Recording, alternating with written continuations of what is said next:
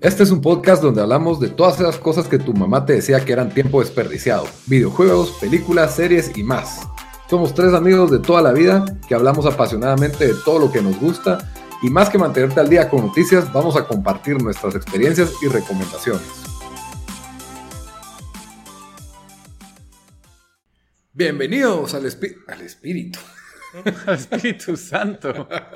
Yo no voy a cortar esto, así que seguilo. Esto sí no lo voy a cortar. Al episodio número 113 de Tiempo Desperdiciado. Con ustedes estamos los mismos de siempre, unidos. Fíjate que la verdad, eh, yo me estoy cubriendo con, el espíritu, con la sangre del Espíritu Santo porque fui a, me monté en un avión, fui a un bar y fui a un restaurante este fin de semana, así que... Ese es, un nuevo mix porque no es la sangre de Cristo, sino es del Espíritu Santo, así que... Ah, sí, cabrón. con lo que sea me estoy cubriendo. Está bien, está bien, con ustedes, ese fue Daniel desde Washington, D.C. Y Bamba desde Houston, ¿cómo estás? Bien, ya aquí con el rebrand del nuevo podcast cristiano de, Tiempo Aprovechado. Les traemos una hora espiritual. Les traemos aquí para edificarlos. Ah. estamos siguiendo las de Dion Sanders, ¿verdad? Las de Cabal. Pues sí, tal vez así tendríamos más, más, si recibimos diezmos nos iría mejor, la verdad. La otra semana vamos a tener a Kirk Cameron como, como invitado especial. La verdad es que el diezmo es el Patreon original. Ah, es el OG, es el Ese es el OG Patreon. Eso sí, fueron los pioneros en comenzar esa, esa cuestión. Y no pagamos impuestos, mira. Mira, genios, genios lo que, lo que tenían ahí. Pero bueno, como siempre, les recuerdo que nos pueden comentar qué pensaron de nuestros episodios y qué piensan y de qué programa, juego o película quieren que hablemos en, nuestro podcast, ¿verdad? Ya saben que nos encuentran en redes sociales, estamos como Tiempo Desperdiciado en Facebook y en Instagram y en Twitter como T Desperdiciado. También les recuerdo que nos pueden escuchar en todas las plataformas de audio principales. Estamos en Stitcher, en SoundCloud, Spotify, iBox eh, y iTunes, sí, no se me va ninguna. Y hasta canal en YouTube donde nos pueden dar like, subscribe, buenos reviews, por favor, se los agradecemos bastante. En todas nos, encuentran como tiempo desperdiciado. Hoy traemos un episodio bastante variado.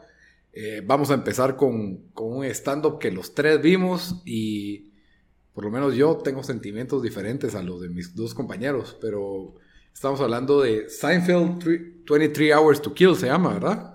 Sí. Ya. Eh, ustedes lo tienen más fresco porque, bueno, Bamba, vos lo viste hoy en la tarde. Contanos vos de primero qué, qué expectativas tenías y qué te pareció. Yo solo quiero hacer como que el paréntesis ahí de que yo creo que yo nunca fui así como que super fan de los stand-up de Seinfeld de antes. O sea, siempre me gustó el show y es uno de mis favoritos, pero los stand-ups les faltaba, no sé, siempre sentí que les faltaba punch. Y entonces tenía unas expectativas pues no muy altas y, creo que ya viendo el ya viendo el, stand-up creo que es el, el stand-up pues cumplió con mis expectativas que no eran muy altas porque la verdad no sé, yo creo que el humor y la forma en que él presenta chistes no, no hace clic conmigo prefiero verlo como Jerry como, como él en su propio en el show de, de Seinfeld. Como Jerry Seinfeld en Jerry en Seinfeld. En Seinfeld, cabal. Entonces, no sé, yo no sé, se, se, sintió como que algo bien fuera de, de, tiempo, como que bien 90s en el presente, sentí yo. Sí, yo, em, yo había visto un stand-up de, de, Jerry Seinfeld y me había gustado. Eh, y cuando vi este, pues yo sí tenía expectativas altas. Especialmente los, los últimos especiales que, que hemos visto de los, de los grandes comediantes. Em, que es, bueno, como Chappelle, como Chris Rock.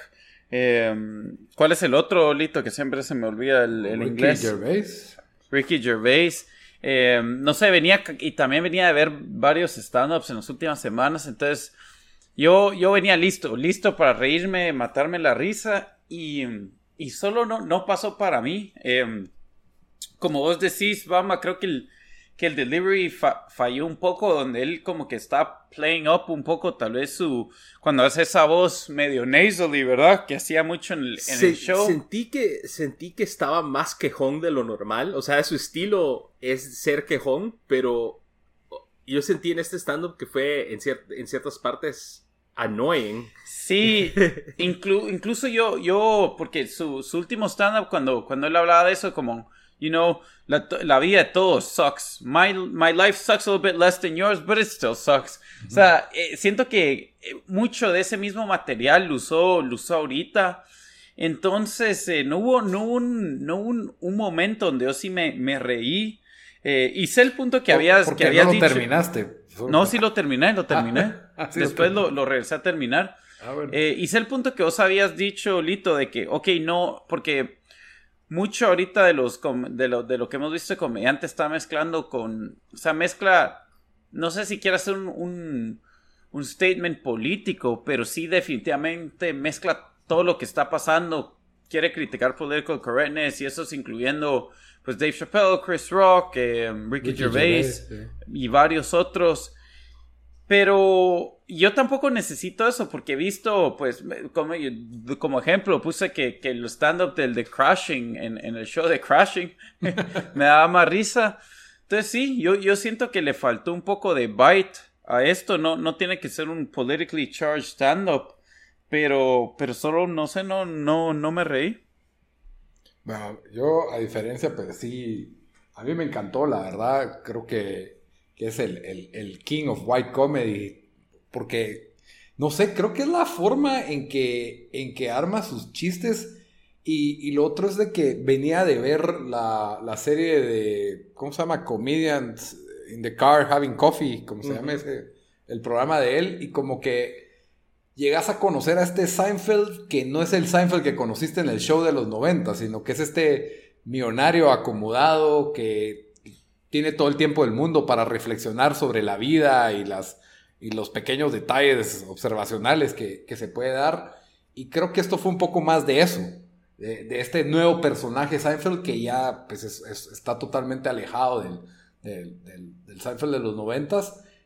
Obviamente siempre mantiene su línea de humor observacional, de creo que una mala palabra en todo el, show, no hace bromas eh, digámoslo así, ofensivas o patanas cargadas sexualmente, eh, cosas de muy del día a día que, todavía me parece, me parece bien que, lo logra encontrar. La verdad, a mí sí me, no sé, tal vez yo soy muy quejón y me, me logro identificar. Eso iba a decir yo, de que tal vez hizo clic con vos porque sos quejón. Porque eso de que, a la gran, vamos a salir, vamos a tener que salir, voy a tener que alistarme, voy a tener que bañarme, el carro y todo, y, de ahí cuando estoy, ¿a qué hora voy a regresar a mi casa? ¿A qué voy O sea, siempre estás pensando en, estoy pensando en cómo moverme, te vas a tener que parar moviendo de un lado a otro, entonces creo que hizo un clic así conmigo. Ese, ese chiste no, no cuadró conmigo porque yo cuando salgo a callejear no quiero regresar a mi casa, quiero estar callejeando todo el día y...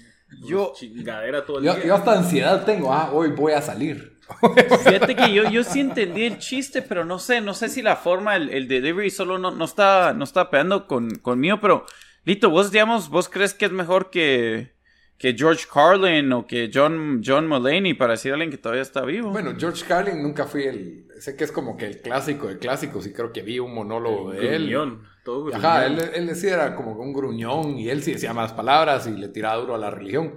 Eh, creo que son diferentes. Ahora, eh, sí, me, a mí sí me gustó más. Me, me no sé, como que tiene unos puns y una genialidad. Cómo se burló de esa, de, la gente que dice it is what it is. Ah, y, y también cómo para haciendo el delivery también de. No sé, cuando cuenta un chiste de que se le cae el helado y that sucks. Ah, ah sí, que hay como una dualidad que todo, everything sucks or everything is great. Y entonces cuando se te cae el helado, that sucks. ¿Y qué decís? It's great. No sé, como que ese tipo de chistes ingeniosos a mí me gustaron bastante. El, el beat que me gustó más fue cuando habla la diferencia entre tener, entre los hombres que tienen novias y tienen esposas. Y cómo lo compara a, que, a que los que tienen novias están jugando paintball, mientras que los que tienen esposas sí están, están manejando un camión en, minado en Afganistán. No sé, me gustó bastante toda esa, esta, esa referencia de su vida en pareja y que, y pues que al final del día también entre los grandes restaurantes él prefiere sus Lucky Charms y una Pepsi, ¿verdad? Ajá. Como que todavía guarda, a pesar de que este tipo es un billonario, no sé si es billonario, pero... Es casi 900 millones de dólares según lo que chequeé net worth. Sí, entonces eh, tiene una vida totalmente distinta a la, a la de la persona común y corriente y aún así logra encontrar un monólogo con cosas con las que uno se puede identificar del día a día. Por eso creo que me, me gustó mucho, la verdad. A mí sí me, me, logró capturar y sí me parece uno de sus... El anterior a este a mí no me había fascinado. Me pareció bueno.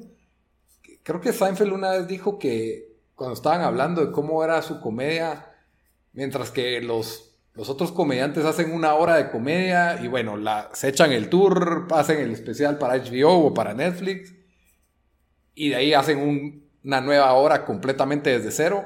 Seinfeld dice que él solo va modificando partes de su cuento y es el mismo monólogo, solo que va cambiando, va cambiando ciertas partes o actualizando ciertas partes hasta que ya ha cambiado tanto que es otro monólogo nuevo, pero sí mantiene mucho de sus, de sus chistes, a veces mantiene uno que otro chiste que ya o sea, él repite más de lo que repiten otros porque él dice, este es mi acto y si a la gente le gusta lo va a venir a ver. Y no tengo por qué andar cambiándolo todo, pues, o sea, no, él no piensa como mentalidad de cantante de que sacas un álbum y bueno, lo sacas todo y, a veces la gente solo quiere oír los grandes hits, ¿verdad? O sea, esa era Pero sí, o sea, no sé si te gusta más que Louis C.K. y alguno de esos. A mí sí me gustó. A mí, honestamente, sí, tal vez sí me gustó. Es de los, de los monólogos que más me ha gustado últimamente porque también creo que no usó la muleta de, de shock factor o de retar political correctness. Aunque eso nunca fue su, su, estilo. No, nunca fue, pero sí, pero creo que lo pudo, o sea, él sí se opone a hacer PC. Lo sí, hablando de political correctness, para que a Jerry Seinfeld lo sacaron de un college, te indica, o sea, que él es bastante vanilla, yo iría en su en su comedia, no lo digo como un término despectivo, pero no es. Ajá, en su comedia, pero no en su forma de pensar. Es más, creo. Ajá, dale, perdón, dale. O sea, él siempre se ha opuesto a toda esta hipersensibilidad y ha defendido a los otros comediantes de. solo a Bill Cosby, no, obviamente, pues, pero.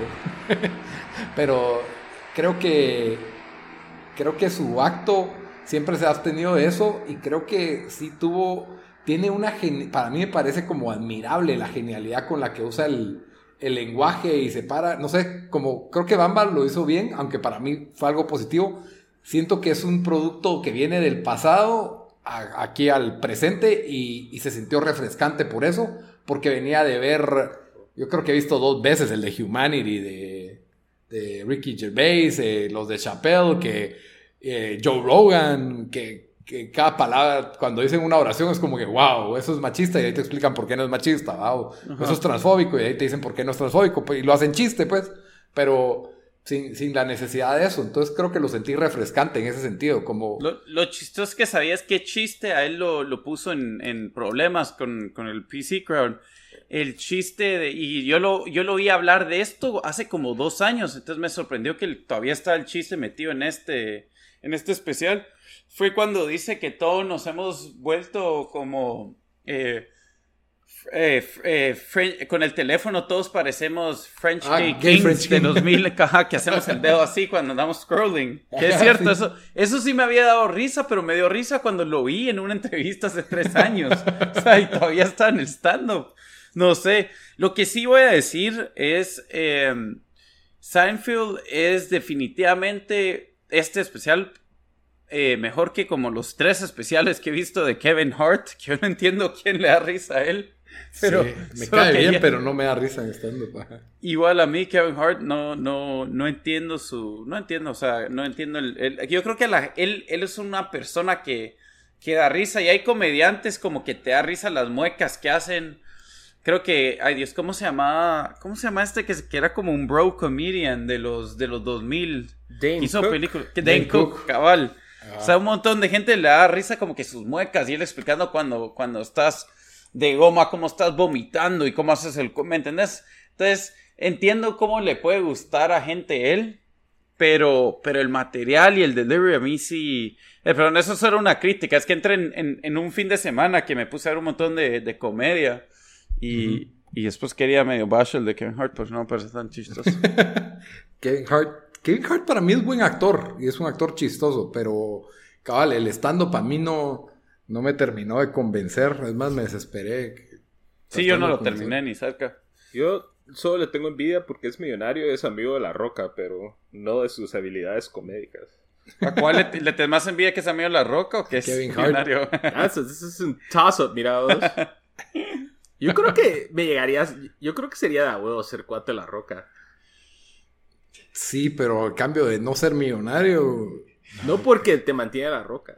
So, estar en el entourage. entourage, ¿sí, no? sí, entourage de La ser Roca. hype man de The Rock, The Rock, ahora que tiene su, su tequila, tequila de, la- de The Rock, sería que me ponga de vendedor de tequila. ¿Cuál fue la película que fuimos a ver de él hace como tres años? Ah, la. eh, Rampage. Rampage. Estaría, estaría, en- vamos, Rampage. en Best 4 movie of the year, cabal. Sí, Bamba. ¿Y cómo lo has, has ido a ver sus películas, Bamba? Ya que también te cae. Fui a ver la de. La de. City la, Scraper. la de City. Esa la vi. Esa la viste, Skyscraper. La vi con. Creo que fui con mis suegros y con Sara. Esa algún día va a ser un clásico, creo yo, porque sí. ¿Vos sí la viste, Lito? Sí. Yo, yo Yo sí. la que no vi fue Hobbs and Shaw. Esa sí ya no la vi. Esa la he querido ver. Se mira. Se mira así como que mala, pero like in a good way. Sí, cabal, lo mismo, lo mismo pienso yo. Eso Pero- es para, para ver en el avión, creo. Hobbs and Shaw, pues, Sí. pues, para mí es para verla en fast forward a las escenas virgas, sí. Sí, cualquiera de las dos. O, o cuando estás limpiando la casa o algo así, lo puedes Estás hacer, doblando la ropa. Cabal. algo por el, algo por el estilo. Bueno, entonces ahí ya creo que dimos nuestro review del 23 Hours to Kill de, de Jerry Seinfeld. Eh, Fue previo a la pandemia, así que no hay ningún chiste. Ahora solo nos quedan 30 minutes to kill. Tutum. Bueno, el I'll be here all, tema, all day, dice. el segundo tema que traíamos es una serie nueva que si no estoy mal es de FX, pero ya la están... No, es de Paramount. O, Paramount. o- o es, o es, o- ¿es Waco o qué vamos a hablar? Waco, ¿sí? Ah, sí. Eh, Sí, Waco y aquí en Latinoamérica todavía no la tiene Netflix, ni creo que está en FX donde la están tran- transmitiendo, pero no... Sí, en, en los estados estuvo en Paramount hace dos años, entonces estuvo vos ahí y si no estoy mal la acaban de agregar a, a Netflix. Creo Hace que, como un mes. ¿verdad que fue medio recientemente? Sí. sí, Para los que no saben, Waco pues em, fue algo que, que, que ¿verdad? pasó en los Estados Unidos a principios de los 90, se me olvidó exactamente la fecha, tal 93 o 92. em, 93. 93, eh, donde pues había un, eh, ¿cómo se llama? Un, un cult, eh, este líder, culto. sí, un líder de, de culto que se llama David, David Courage. Eh, básicamente, o sea, obviamente como, como en todo, pues en todas estas, en estas organizaciones, por decirlo así, eh, él sí estaba prácticamente había hecho, creado su regla donde solo él podía tener sexo con las mujeres y todos los hombres tenían que, no podían tener sexo ni con sus propias esposas. Él era el él era, y, bueno, y, na- aquí nadie coge, solo yo, dijo. Cabal. Y la cosa es de que pues se está casando también con, con niñas de hasta 12 años. Entonces, obviamente, pues eso sabemos que, que lo, lo tenían que parar. Eh, también el grupo estaba armado porque ellos pensaban que iba a haber un, un fin del mundo. Pero la, la respuesta que, que tuvo el gobierno de Estados Unidos de, de completamente de, de entrar y, y básicamente a guns blazing, ¿verdad? A tratar de. Sí, a, a- a- a tratar de sacarlos. eh, paró causando una, pues, ¿cómo dirían? Un standoff, un... Sí, Eh, ¿qué? Como un siege, pero. Sí, un, Un un- sitio, pero, Un sitio, ajá. pero Un fue una stand-off. pues. No, no, es que fue un standoff de 50 días. O sea, estuvo la balacera inicial y después, eh, bueno, como concluyó todo fue que paró, pararon muriendo eh, más de Spoilers. 30 niños y mujeres. Eh, y y de- desde ese entonces se, se ha criticado muy duramente de cómo actuó Estados Unidos porque prácticamente in- trató, eh, eh, invadió y mató innecesariamente un montón de gente que cuando muchos creen que, que, como yo, muchos creen que se pudieron haber usado otros métodos para rescatar a, la gente que estaba en peligro ahí. Y también eh, esto fue el, cat, el, lo que, el catalyst de que causó la bomba del 2000, no, del 2000, no, del 94-95 en Oklahoma, que ah, paró matando como a 200 personas o tal vez más. En un edificio del FBI, ¿verdad? Cabal, eh, Timothy McVeigh estuvo muy en contra de las acciones que, que tomó el gobierno en, en, Waco y esto fue lo, pues, lo que lo, no sé si lo inspiró, no sé si inspirar la, la, la palabra correcta, ¿Lo pero sí, lo motivó a, a, hacer ese acto. Ahora, la serie, la verdad tiene un, un elenco bastante, ahorita lo estaba chequeando. Cargado, sí. Sí, Está eh, Shea Wiggum, que sale en, ay Dios, en Boardwalk Empire y en un par de otros. Sale en una, en una película recientemente famosa. Eh, sale John Leguizamo, que un montón lo van a reconocer. Sale el malo de True Detective, temporada 1. Julia Garner, que sale en, en, The, en The Ozarks, ya Emmy. Sale Michael Shannon, que también. Michael Shannon, Taylor Kish, que es el Friday Night Lights. Friday Night Lights, ¿cómo es que se llama? Eh, Riggins. Riggins era de la película. Ah, entonces no me acuerdo. y era John Carter. Eh, John Carter. Sí. No, la serie fallida, John Carter. Y Rory Culkin, que me imagino es uno de los hermanos de Culkin, ¿o no? Y sigamos sumando, Melissa Benoit, que es de mi, es, ella, tengo un crush con ella porque es super, Supergirl, entonces también. Ah, ella es pues. eh, Rachel Koresha. El elenco es bastante bueno y la verdad eh, la serie yo de lo que vi, porque solo vi dos episodios, pero Juanma vio los primeros dos y yo vi los últimos dos, así que ahí enlazamos. Em, a mí me parece... Yo vi los primeros dos y sí, y fui esporádicamente viendo el resto de la temporada. Pero sí, y creo que vi el final también, si no me recuerdo. A mí me pareció bastante buena la serie. Eh, lo que me gusta es de que trae algo a luz que mucha gente probablemente hoy en día ni se recuerdan eh, o no solo no conocen porque pasó hace tanto tiempo. Yo creo que ha sido un episodio que el gobierno de Estados Unidos lo ha tratado de, de como dicen en inglés, sweep under the rug, ¿verdad? Tratar de, ignorarlo. Em, entonces me gustó, sentí que fue bien actuado. Incluso gente que sobrevivió eh, el, pues el último ataque que hizo el, el, gobierno y, logró sobrevivir el, fuego, que creo que son nueve, salieron vivos, eh, han aplaudido el, show, entonces, y como dijimos, pues el elenco bastante completo. Sí, y yo creo que también la, actuación de este Taylor Kitsch como David Koresh, creo que es lo, es tal vez lo que eh, se roba el show, diría yo, como, como ese personaje. Eh, ese, sí. demostrando ser como que un líder carismático, como todos los cultos usualmente tienen. Eh, lo único que quizás a mí, mm, yo creo que entiendo por qué lo hicieron, pero al mismo tiempo no mucho me, o sea, no me gustó. Este que entiendo que le tienen que, tienen que ser como que si, que uno se simpatice con el lado de, de Koresh y con los, los, miembros del culto, pero yo creo que le subieron mucho a eso y como que los casi que los hacen verse como que son buenos en muchas partes de la serie y ellos también estaban bien fucked up. Y entiendo que lo hicieron para, para resaltar eh, el, el mal manejo que tuvo el FBI, el ATF, pero creo que sí se sintió un poco forzado como que, bueno, que, para que le agarráramos el gusto a, David Koresh y a los, los, del culto, de los Branch Davidian. Es que, es sí, cabal, es que no son mutually exclusive. O sea, puedes tener una persona mala que sí merece ir a la cárcel. No significa que el gobierno tiene que entrar y pues parar matando a más de 30 personas solo para arrestar a una persona, ¿verdad?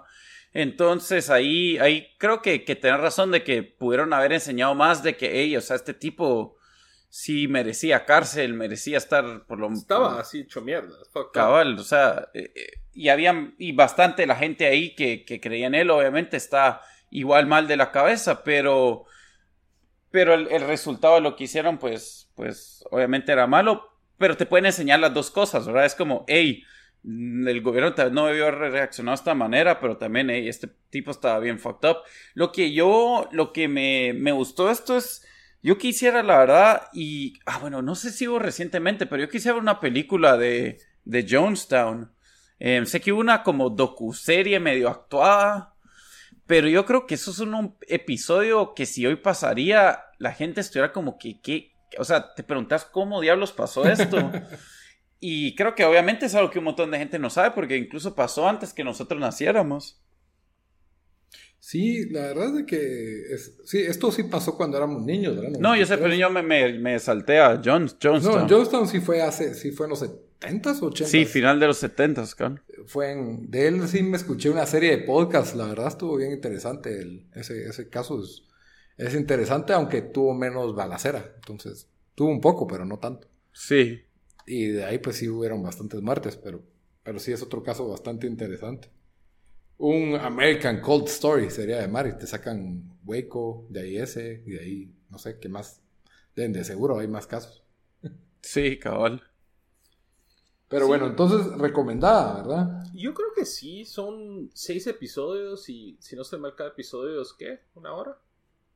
Por ahí sí, ajá, sí. La verdad yo también lo, lo, recomiendo, es sólido. Y un montón de gente creo que no va a saber que, que esto pasó, entonces... Sí, yo creo que es algo también como, dice Dan, o sea, para las generaciones más, para la generación reciente, que quizás no estuvo o al tanto o vivos para esto, creo que es algo que al menos marcó esa época, eh, especialmente en Estados Unidos, pero creo que son noticias en todo el mundo. Entonces, eh, sí, la verdad recomiendo buenas, buenas actuaciones, especialmente de Kitsch como, como Koresh, y, ahí está Netflix, entonces como que no hay excusa. Netflix de Estados Unidos, ¿no? Ah, Hagan ahí un IP, un VPN IP y se meten a verla. sí. Bueno, yo el, fin de semana traté de ver algo nuevo para, para traer para traer reviews al programa, los cuales siempre posteo más de algo de lo que vi. Vi esta película que estaba iba a ser uno de los estrenos del comienzo del verano, podría decirse, en Estados Unidos. Eh, se llama The Lovebirds con Kumel Nanjani, que es una, quiera que no, se ha hecho más grande, como un nombre grande de actores de comedia. Eh, este actor de origen pakistaní eh, se hizo también, pues su nombre ha sonado bastante últimamente porque fue, está casteado en una película de, de, Marvel. Los Eternals, creo que se llama la película que viene. Y mm, tuvo una muy buena actuación y muy buena película en. ¿Cómo se llama? The Big Sick, es la película de él. Incluso nominada al Oscar como, como mejor guion original. Pues aquí creí que íbamos a tener algo tipo de Big Sick, con un cacho más comedia over the top, pero, pero no, tenemos una especie de, comedia romántica con acción exagerada que tiene gracias a los actores y al guion tiene un par de, tiene chistes, eh, o sea, tiene escenas que dan risa, pero la película en sí no, no tiene una premisa muy convincente ni muy chistosa.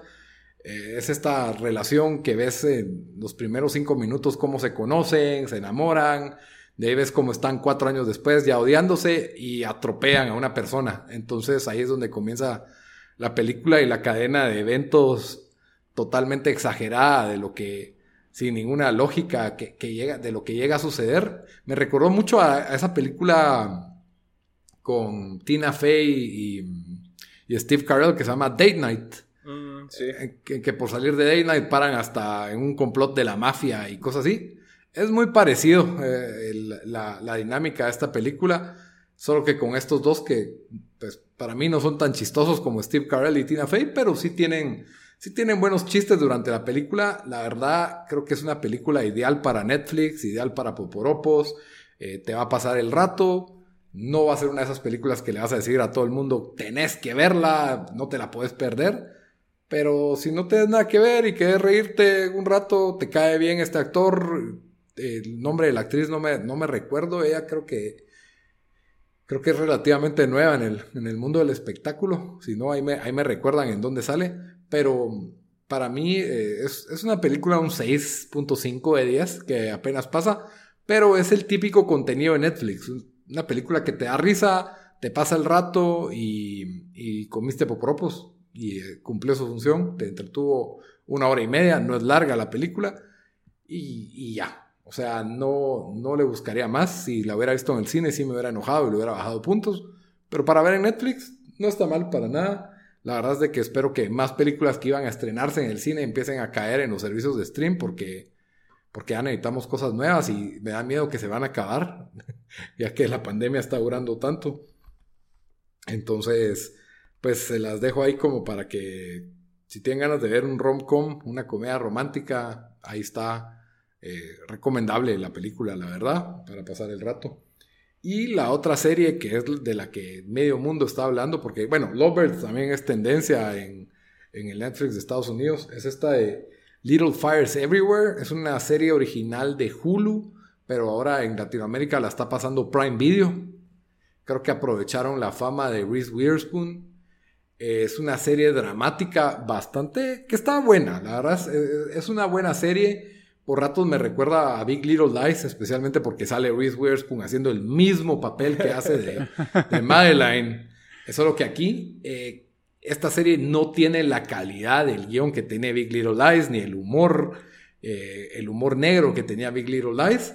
Sin embargo, sí tiene una especie de historia oscura de trasfondo, pasando con cosas del día a día, desde... Creo que el show va más allá de las personajes principales, que es esta mamá blanca, que es Reese Witherspoon, y la otra que es la, la mamá de raza negra. Ella, ¿cómo se llama el nombre de esta actriz? Ella salía en en Django. Em, no sé si tienen ahí el dato. Kerry Washington. Kerry Washington, sí. Me parece que es una actriz bastante buena. ¿Qué tiene la serie de, malo? El problema es de que te das estas tramas de niños de secundaria que siento que algunos actores no están totalmente formados y se vuelven un poco cursis. Eh, por rato sentís que estaba viendo Seven Heaven y de repente pues metieron un problema racial en la ecuación, ¿verdad? Eh, si pensás en todos los dramas que tienen los shows tipo de OC, tipo, ah, no sé, todos los típicos shows dramáticos de televisión barata, todos los problemas que salen en esos shows están todos en estos nueve episodios que tiene esta serie, ¿verdad? Todos los mismos problemas. Eh, típica que hay una infidelidad, hay un posible embarazo, hay un, un gran secreto, hay un, o sea, e, excepto uno de los elementos más grandes centrales de la historia, que no se los quiero spoilear, me pareció muy original y creo que es lo que le da, es el corazón de la serie y lo que la mantiene viva, de que uno quiere ver qué pasa con eso, ¿verdad? De ahí, en los dramas periferales sí tenemos típicos dramas de, adolescencia, drogas, abortos, infidelidades, corazones rotos, o sea, lo tiene todo el show, ¿verdad? Y creo que le pudo haber faltado un poco de, de clase al guion y, sí, se vuelve cursi por ratos. A mí, la verdad, eh, hubo unos, un par de episodios que sí me desesperaron un poco porque tiene como que esta actitud de predica el show de conflictos interraciales y de tensiones que eran más palpables en la década de los noventas. El show es en la década de los noventas, así que no hay celulares en el, en el show y está basado en una novela que la, pues, la novela pues tiene, tiene bastante renombre, renombre ¿verdad? Eh, se llama Celeste Ng, la, la, autora, ¿verdad? De la novela del mismo nombre, Little Fires Everywhere. Y se, se llama así porque Little Fires Everywhere porque hay pequeños dramas alrededor, aparte del, del, de la trama central, que es lo que creo que hace bien la novela. O sea, te pone personajes bien construidos y que cada uno tiene sus legítimas motivaciones y las pone en contraposición a las del otro. Entonces eso lo hace muy bien el show. La historia tiene una, buena premisa, la historia principal. Por otro lado, pues sí pierde calidad en algunos diálogos, en algunos guiones que se pasan de cursis y de trillados, ¿verdad? Que ya esta historia ya la he visto 10 veces en, otros programas que, que, quieren ser telenovela, ¿verdad?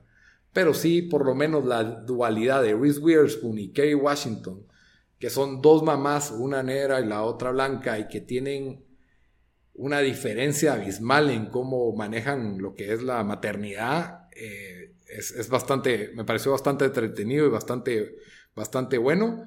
Creo que si el show se hubiera enfocado más en ellas dos y no tanto en tramas adolescentes, creo que hubiera sido, hubiera sido mejor, pero tal vez necesitaba relleno el show para llenar los ocho episodios.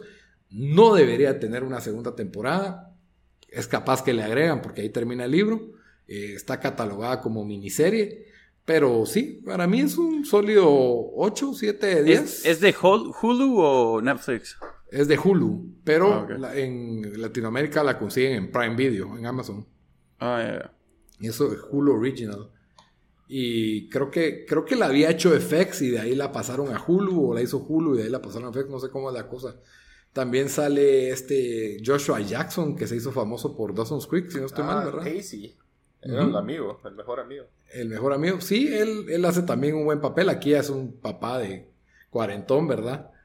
Y creo que tiene un par de elementos nostálgicos a los noventas, que por lo menos los que crecimos en esa década, pues nos podemos identificar. Si no estoy mal, tenemos, somos como la hija chiquita, eh, que tuvimos una preadolescencia en los noventas, eh, 97, 98. Y, y sí, el show maneja también flashbacks con, con los ochentas. Y como digo, está, está bien construido. Es de lo que va del año, es de lo que más me ha gustado. Tal vez está en cua- cuatro o cinco de lo que va del año, tal vez, por ahí. Eh, pero sí, bastante, bastante recomendable, lo deberían de ver. Está bien. Creo, Está que, bueno. creo que le va a gustar a Sara. Ahí tengo Hulu, entonces de repente algo nuevo para ver con Sara porque ya nos pusimos al día con 90 Day Fiance. Entonces, Y solo son ocho episodios, entonces eh, de una hora cada uno. Muy bien, no sé. Bueno, con eso terminamos ya el episodio. Hoy se- sentí que se me pasó rápido. Y porque solo hablamos 37 minutos, mucha. Al fin logramos mantener un episodio corto. Pero como siempre, antes de terminar el episodio, nos vamos a las recomendaciones de la semana. Dan, ¿qué nos vas a recomendar esta semana? Y eh, si quieres tirárselo a Bamba, que yo tengo que buscar el nombre oficial del mío, porque no tengo el nombre oficial. Bamba, ¿qué nos vas a recomendar esta semana? ok, voy a hacer una, voy a hacer trampa porque voy a hacer un doble, algo que no deberían de ver en Netflix y algo que deberían de ver en Netflix. Lo que no deberían de ver en Netflix es la película The Wrong Missy. Ah, la gran, se me hace. con David Spade. La Ajá. verdad, la, la vi porque, bueno, estaba David Spade y porque está Nick Swardson, que salía, ha salido en Reno 911, Grandma, Grandma's Boy, un montón de películas de comedia y de shows de comedia. Y, ah, la gran, es, es de las peores películas que he visto. en- en- Sandler. Así nivel Sandler. Cabal, cabal. La chava, que la, la principal, es así como que no es chistosa, es como que bien detestable. Supongo yo que trataron de que ella fuera como que over the top, pero es detestable. No la miren, van a, es un desperdicio de tiempo. Lo Estuve que- a punto de verla, la verdad. No, Gracias. no, Lito, no la mires, es malísimo. Gracias. Lo que deberían de ver es, al menos en Estados Unidos acaba de salir esta semana en Netflix, es eh, Uncut Gems, eh, que es la eh, película del año pasado de Adam Sandler. Aquí nos vamos a los dos extremos de Adam Sandler. Está el- lo malo de, de Happy... ¿cómo, cómo es que se llama su, su compañía? Happy Madison. Gilmore Productions, creo yo. Algo así. con eh, The Wrong Missy y Uncut Gems, que la verdad, una muy buena película. Eh, un- un- Adam Sandler hace el papel de, de Howard Ratner, que es un, un joyero judío de Nueva York, que tiene una adicción a, a Las las, apuestas. a las apuestas. Y la película, pues, es básicamente, como se lo escribía Sara, es un, es un ataque de pánico. Dos horas de un ataque de pánico. Eso sí se siente la película por diseño. Pero la verdad, muy buenas actuaciones eh, de él. Un soundtrack espectacular. Y sale mi nueva novia, Julia Fox, también. Eh, la recomiendo bastante, la verdad. Eh, hay una aparición o un papel importante del basquetbolista Kevin Garnett. Eh, y, y también si son fans de Akira van a encontrar ahí algo que les va a hacer clic. Y ya no quiero meter spoilers, pero al menos con el soundtrack les va a hacer clic. Pero sí, recomendadísima. También sale de Weekend por ahí. Sale de Weekend, sí. Sí, fue de las mejores películas del año pasado para mí. Sí, pero esa no se había 10. estrenado en Netflix ya hace rato. Aquí en Mm, Estados Unidos, esta semana se estrenó en Netflix. Ah, pues aquí a finales de enero. Qué raro que vino Sí, primero. y aquí, aquí está trending en top, eh, creo que número uno en Netflix en Estados Unidos. Ah, ok. Sí, buenísima película. La verdad es que sí, si no la han visto. Y si les gustó esta película, le deberían de dar chance a Good Time, que es de, de los mismos directores. Si pensás que esta fue un ataque de pánico, la otra es como un doble ataque de pánico, es un poco más... Good Time. Es, es más ruda, es más... eh, no sé, eh, raw, más Esa es tu recomendación, se volvió en tu recomendación. Eh, a mí no me fascinó la película, pero sí Ah, que se vuelva mi recomendación de una vez. Good Time es de los mismos hermanos que dirigieron eh, ¿cómo se llama? Uncut Gems. ¿Cómo se llaman ellos? Josh y Benny Safdie. Sí, los Safety, los Safety Brothers. Es con Robert Pattinson, Good Time, y, es, y tiene esa intensidad. Yo creo que ya pulieron más el arte en Uncut Gems, aparte de la actuación de Adam Sandler es, es increíble, ¿verdad? Eh, la capacidad de que lograron hacer que detestaras a ese personaje. Aquí lo mismo, tiene un, un personaje súper detestable y la película tiene un ritmo bastante frenético, también del estudio A24. Fue, fue una de esas películas que pasaron desapercibidas en el 2017, pero creo que ya prometían al ver esa película y ahora pues Uncut Gems creo que es como que ya el segundo disco ya de, de una banda que en el primer disco las canciones como Metallica duraban 20 minutos cada canción y sabías que ahí estaba el talento, pero faltaba, faltaba llegar a la, a la grandeza, a pulir el arte más. Y Uncut Gems para mí es, es mejor que Time, pero Time es también, para muchos pasó desapercibida, entonces vayan a verla de una vez, recomendada. Dan, ¿qué nos recomendás para esta semana? Bueno, yo les tengo un nuevo documental True Crime de, de Netflix. Creo que cada semana ya estamos hablando de algo, recomendación de True Crime, pero este, este sí es bastante interesante, siento yo, porque pues fue algo que acaba de pasar eh, el año pasado, pero es, se llama Jeffrey Epstein Filthy Rich.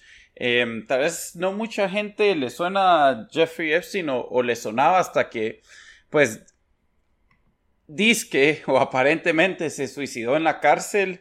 Eh, mucha gente y salieron los memes de que nadie creía eso.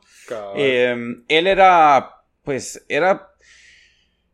El tipo era, un monstruo que tenía un, un- logró tener una, una, una cadena enorme de, de prácticamente de, de pedofilia donde eh, una red de red, sí, red, red de, de- de pedofilia que... Y eh, la cosa es de que se, pues, entre sus clientes tenía un montón de gente eh, poderosa, un montón de gente rica, se juntaba con, eh, era amigo de Bill Clinton, amigo de Donald Trump, tenía eh, el eh, príncipe Andrew de, creo, que es de Inglaterra, no sé, pero estaba entre su lista de clientes. La cosa es que él tenía bastante, como dirían, tenía ba- bastante que decir sobre bastantes personas.